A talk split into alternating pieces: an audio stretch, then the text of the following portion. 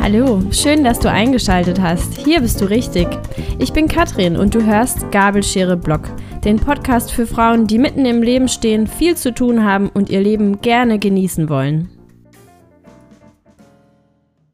So, heute habe ich mir mal ein Thema rausgesucht. Da muss ich euch ehrlich sagen, weiß ich noch nicht so ganz, ähm, wie ich dazu stehe, aber ich dachte mir, ich werfe es einfach mal so in die Diskussion und es ist sicherlich ein Thema, ähm, ja, worüber man nachdenken kann oder worüber man sich eine Meinung bilden kann oder auch nicht.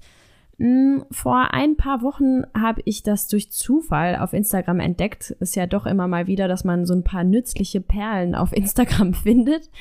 Und ähm, da habe ich eine Dame, ich glaube, sie kommt aus England, entdeckt, die hat einen Artikel von dem Magazin The Atlantic oder The Atlantic ähm, besprochen und da ging es drum um das Secret Parenting, also dass ähm, man eben nichts verstecken soll im Büro oder dass es eben so ist, dass man was versteckt, dass man Eltern ist im Büro. Ich lese euch daraus mal ganz kurz einen kleinen Abschnitt vor, der ist auf Englisch. Ich hoffe, die meisten von euch werden das verstehen. We need to normalize the experience of parenting while working. For the past few weeks, I've been talking with parents, mostly women, about all aspects of life with little kids.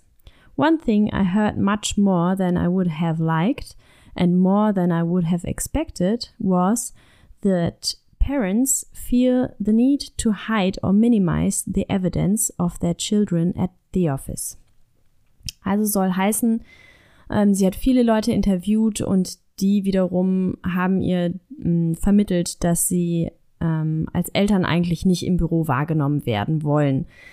Es geht dann im Weiteren ähm, darum, dass natürlich ähm, in anderen Ländern der Mutterschutz längst nicht so gestaltet ist wie bei uns in Deutschland und auch die Elternzeit etc., so dass viele ähm, grundsätzlich erstmal ihre Schwangerschaft ähm, verschleiern im Büro. Das ist natürlich für uns hier in Deutschland etwas Unvorstellbares und auch nicht das, worüber ich mit euch diskutieren will sondern es geht ihr dann auch im Weiteren des Artikels vielmehr darum, ähm, dass sie ähm, erreichen möchte, dass die Leute eben mehr Verständnis haben für die Situation, wenn man Eltern ist und arbeitet und dass die klassischen Bürozeiten von neun bis fünf Uhr nachmittags oder so eben häufig unpassend sind oder nicht mehr so zeitgemäß. Und dann habe ich im folgenden Jahr auf Instagram mal abgefragt, wie werdet ihr im Büro eigentlich so wahrgenommen oder bei der Arbeit? Ähm, ist ja nicht jeder im Büro tätig, ähm, muss ich mir auch immer wieder vor Augen halten und so aus meiner kleinen äh, Blase mal so raustreten. Und ich wollte euch jetzt einfach mal so ein paar, ähm, ja, ein paar Aussagen vorlesen, die ihr getätigt habt aus der Community. Ich werde dazu jetzt keine Namen nennen oder auch keine, ähm, ja, Profilnamen, weil ich möchte einfach da so ein bisschen die Anonymität der Einzelnen aus der Community natürlich wahren. Ähm, es sind ganz unterschiedliche Wortmeldungen. Zum Beispiel einmal, ähm, ich arbeite an einer Schule, verschleiere nichts und erfahre Unterstützung.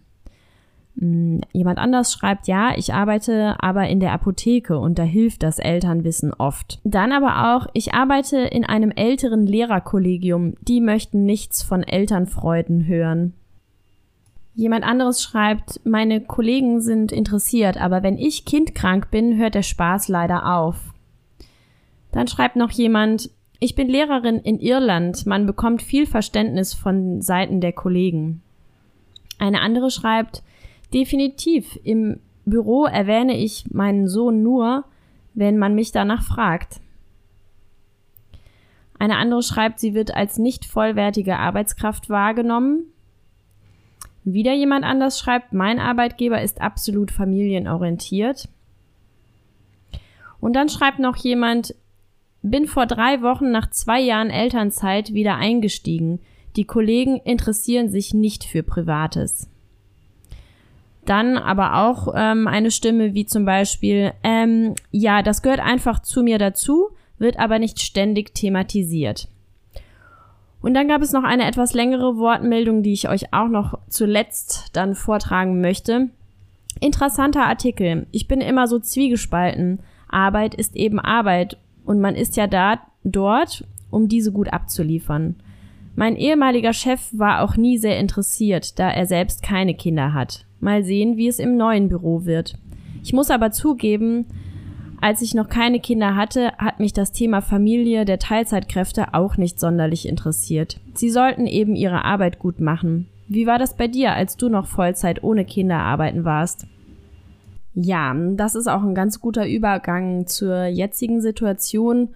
Ähm, ich habe so ein bisschen was von allem erlebt, würde ich denken. Und ähm, ganz klar, dieser dieser letzte Beitrag, der mich halt fragt, wie ich damals ähm, so interessiert war, ja, der hat mich dann auch wieder so ein bisschen zurückgeholt. Und klar, als ich Mitte 20 war und ähm, in Düsseldorf gelebt habe und äh, Single war, da hat mich das auch nicht so sehr interessiert. Da hatten wir aber auch, muss ich sagen, noch eine andere Teamstruktur, beziehungsweise in meinem Team gab es noch gar nicht so viele Teilzeit arbeitende Mütter, eine, um genau zu sein.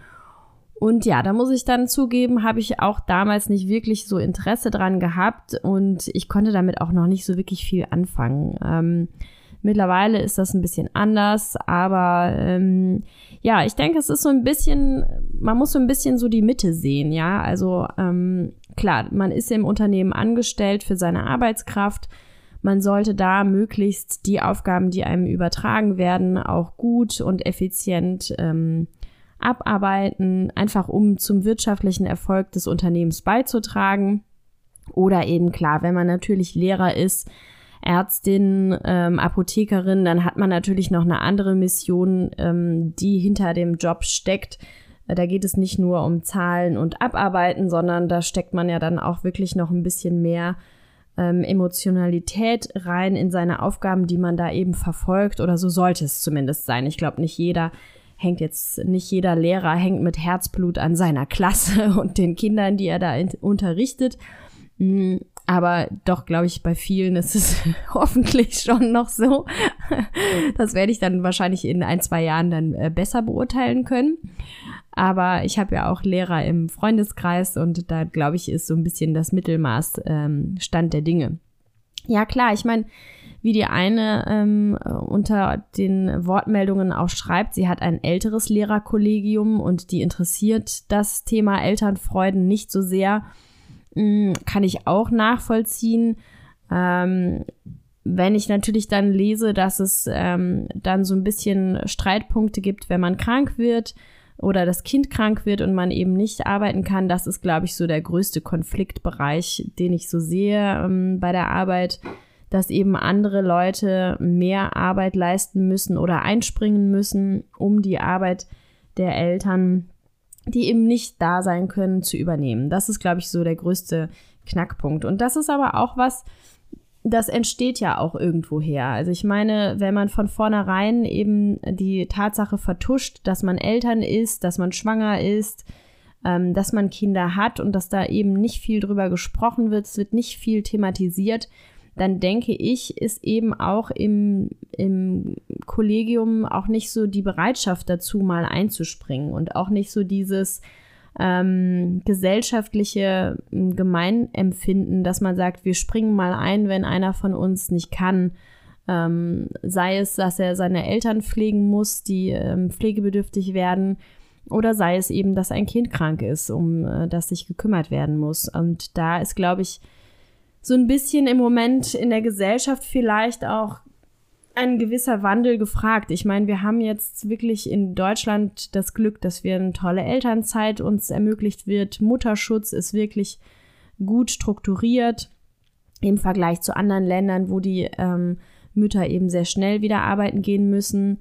Und jemand hatte auch geschrieben, dass die Väter auch gar nicht anders wahrgenommen werden. Das ist, glaube ich, auch noch ein Punkt, ähm, der das, äh, das wird, glaube ich, auch total irgendwie unter den Tisch gekehrt, ist aber wie ich glaube, mehr und mehr auch ein Thema, denn ähm, Väter heutzutage unterscheiden sich, denke ich mir, schon so ein Stück weit im Auftreten zu den Vätern noch aus den 50er Jahren. Ähm, und ich glaube, in vielen alten Betrieben ist es sicherlich noch so verkrustete Strukturen, dass da eben gerne mal um 17 Uhr noch ein Meeting angesetzt wird oder eben freitags gerne mal noch ein Meeting angesetzt wird, obwohl man ja weiß, dass es äh, unter den Kollegen auch Väter gibt Da ist, glaube ich, so 0,0 Toleranz und es wird auch null Verständnis irgendwie entstehen, da eben die Väter ja eben in überwiegender Zahl Vollzeit arbeiten, würde ich mal denken.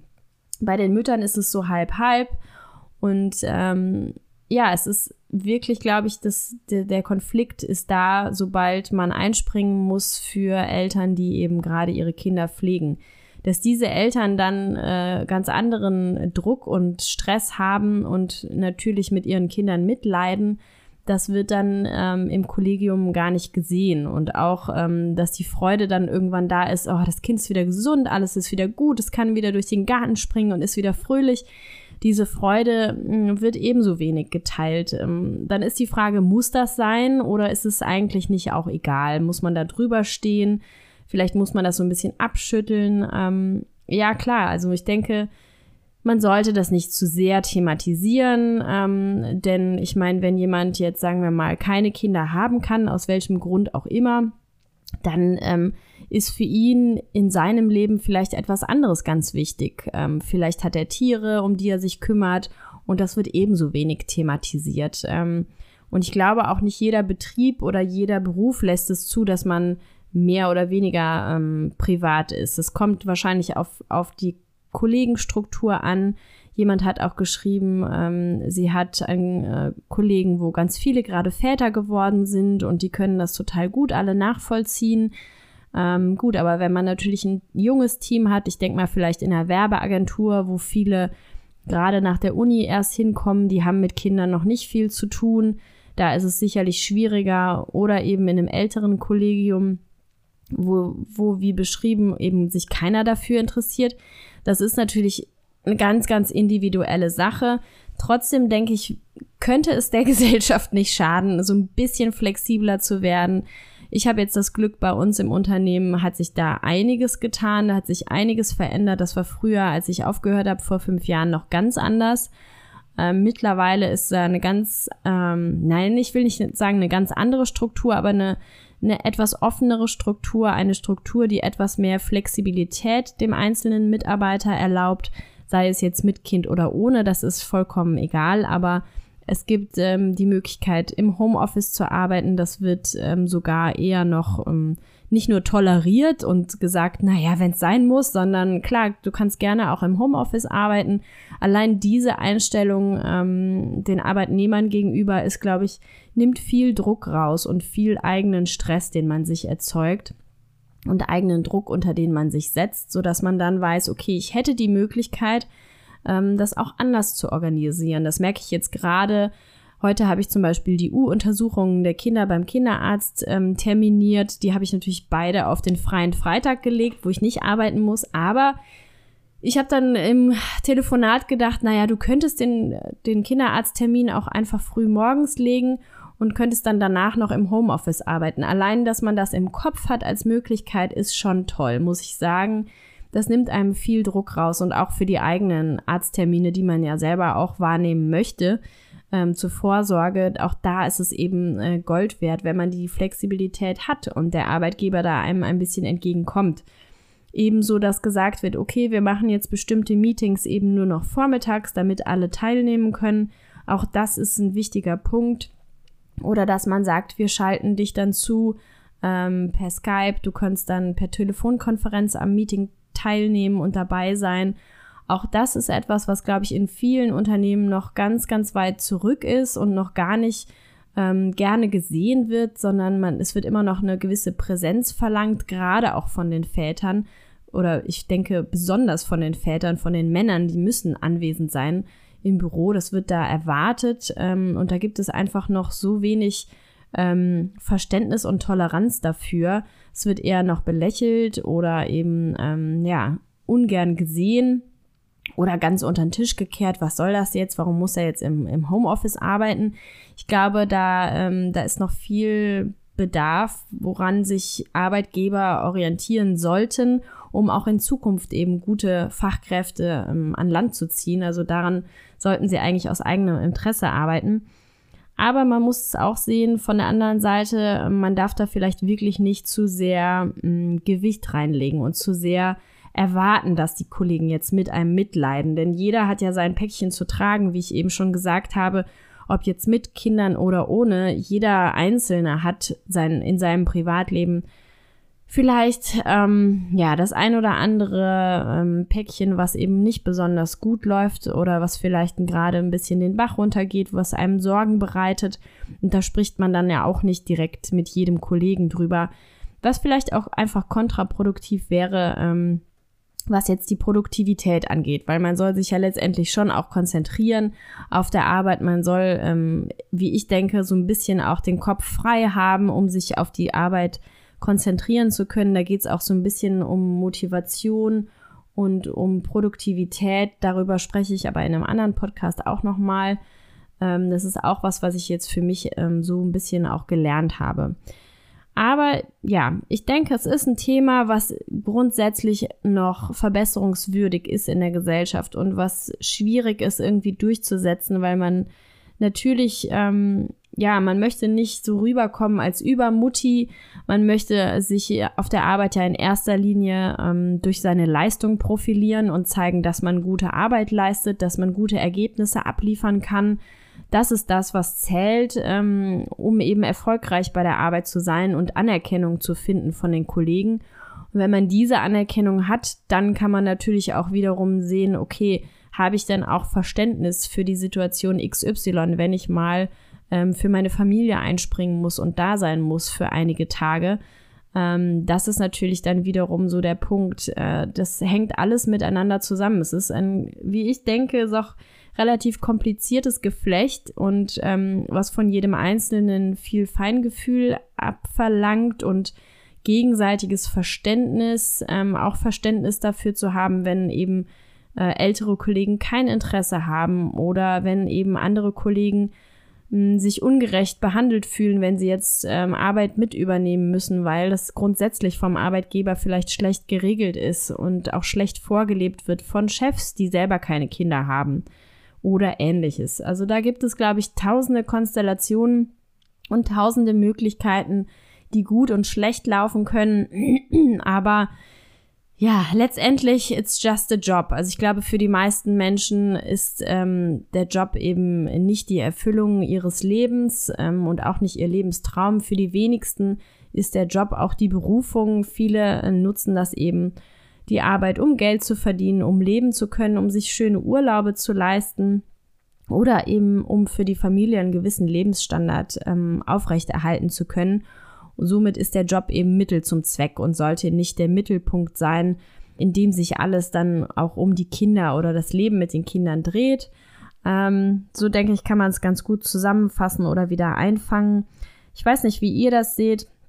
Vielleicht macht doch einfach mal einen Screenshot von ähm, von dieser Podcast-Folge, wo auch immer ihr sie gerade hört und ähm, postet auf Instagram, was ihr denkt oder ähm, verlinkt mich, sodass ich sehen kann, wo ihr meine Folge gerade gehört habt. Das finde ich immer ganz spannend, um auch so ein bisschen Feedback von euch zu bekommen, denn im Moment ist Podcast noch eher so eine anonyme Masse für mich und ähm, die Diskussion fällt natürlich schwerer als jetzt unter einem Blogpost oder mh, mm, unter einem YouTube-Video. Ich hoffe, euch hat diese Folge gefallen und ihr konntet ein bisschen nachdenken, mitgrübeln oder eure Meinung dazu bilden. Ähm, für heute soll es das gewesen sein und ich bedanke mich fürs Zuhören. Dir hat gefallen, was du gehört hast? Super, dann lass es mich bitte wissen. Auf gabelschereblog.de, auf YouTube, Instagram, Pinterest oder Facebook immer unter Gabelschere Blog.